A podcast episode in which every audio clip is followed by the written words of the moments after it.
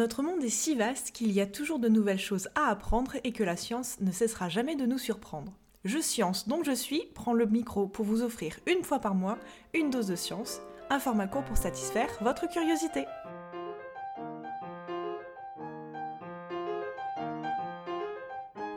Bonjour, ici Lorraine pour le Flash Science du mois. Aujourd'hui, nous allons nous intéresser aux bruits inaudibles pour autrui que sont les acouphènes. Je fais partie des 30% de Français et Françaises adultes qui souffrent d'acouphènes. Ce sont des troubles auditifs. Un acouphène est la perception d'un bruit alors qu'il n'y a pas de stimulation sonore à l'extérieur. Durant cet épisode, nous allons essayer de comprendre comment notre appareil auditif en vient à nous jouer des mauvais tours. Ces acouphènes ponctuels ou continus peuvent être de plusieurs types. Cela peut être des bourdonnements, des pulsations, des cliquetis ou, comme moi, des sifflements d'intensité variable ou même le bruit des cigales. Pour comprendre les soucis des acouphènes, on va tout d'abord essayer de comprendre un peu mieux comment nos oreilles perçoivent les sons. Nous avons déjà abordé le thème des ondes sonores dans l'épisode sur l'effet Doppler ou sur l'harmonie. Je vous invite donc à les écouter ou réécouter si vous voulez plus de détails.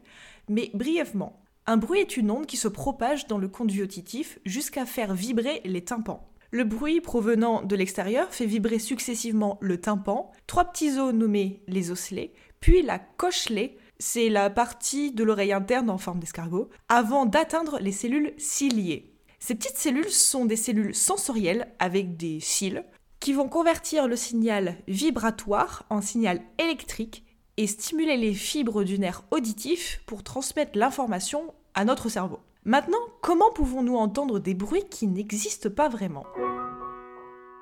Les acouphènes sont un symptôme et non une maladie. Cela signifie qu'ils sont donc la conséquence d'un autre problème, qui est connu ou non. La présence des acouphènes survient généralement à cause de l'apparition de lésions ou de pertes de fibres du nerf auditif. Ces fibres, normalement, envoient de manière spontanée des messages au système nerveux. Si ce système est déréglé, le nerf auditif peut envoyer des messages parasites au cerveau. De même, lorsque l'on perd des fibres du nerf auditif, notre cerveau a tendance à compenser cette perte en surréagissant.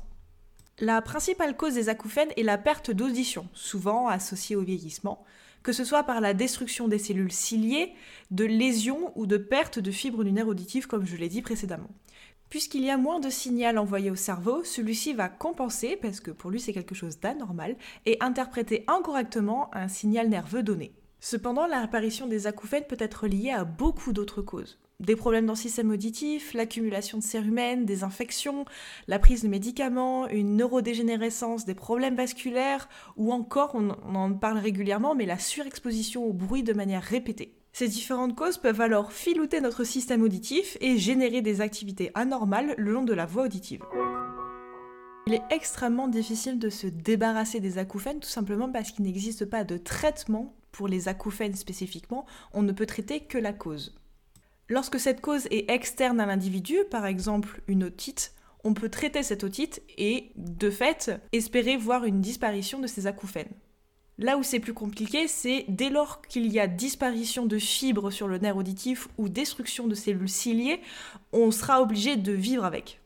Selon le degré d'importance de ces bruits, cela peut engendrer des handicaps sévères dans la vie quotidienne des personnes. J'enregistre ce podcast alors que j'ai un sifflement continu dans l'oreille depuis un mois par exemple. Cela peut conduire entre autres à des difficultés à l'endormissement, des problèmes de concentration, des pertes d'équilibre, des états de dépression aussi, ou même de l'anxiété. Heureusement, il existe des aides pouvant pallier ces problèmes d'audition. Par exemple, des prothèses auditives qui vont venir atténuer les bruits, de la thérapie sonore qui consiste à obliger un patient ou une patiente à se focaliser sur un bruit réel pour éviter d'entendre les acouphènes, ou encore de la thérapie cognitivo-comportementale pour apprendre à mieux vivre avec ses acouphènes. Flash Science, c'est fini pour aujourd'hui, mais on vous retrouve bientôt pour un nouveau sujet de science. Protégez vos précieuses oreilles pour écouter nos prochains épisodes sereinement. Si vous avez encore des questions sur les acouphènes, des réactions à nous faire parvenir ou des sujets à nous proposer, n'hésitez pas à nous contacter sur nos réseaux sociaux ou par mail à l'adresse indiquée dans la description de cet épisode.